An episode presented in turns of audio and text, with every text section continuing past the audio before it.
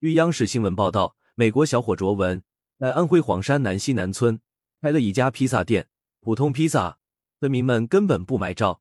卓文靠徽菜里的臭桂鱼、毛豆腐与披萨融合，征服了爷爷奶奶的味蕾，融入本土味，成为新村民。卓文是位养女婿，因为爱情留在了中国安徽，和妻子小秋一起开了一家乡村披萨店。卓文最拿手的是传统意大利披萨，但村里的爷爷奶奶。却对这个涂满酱料的外国大饼毫无兴趣。作为南溪南村的新村民，卓文想用披萨征服爷爷奶奶的胃，便和妻子一起开始了本土化尝试。他们最先尝试的是用村里的豆制品制作辣椒炒豆腐干披萨。妻子试吃后给出的评价是好吃，但是普通。他们希望披萨可以更惊艳、更有特色。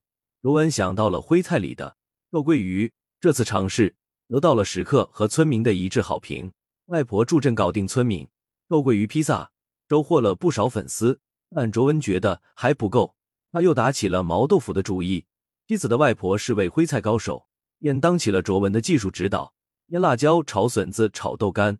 卓文学的有模有样，外婆也教的不亦乐乎。又这样，毛豆腐披萨诞生了。原本卓文还有点担心，怕味道不好，实际吃起来很有口感。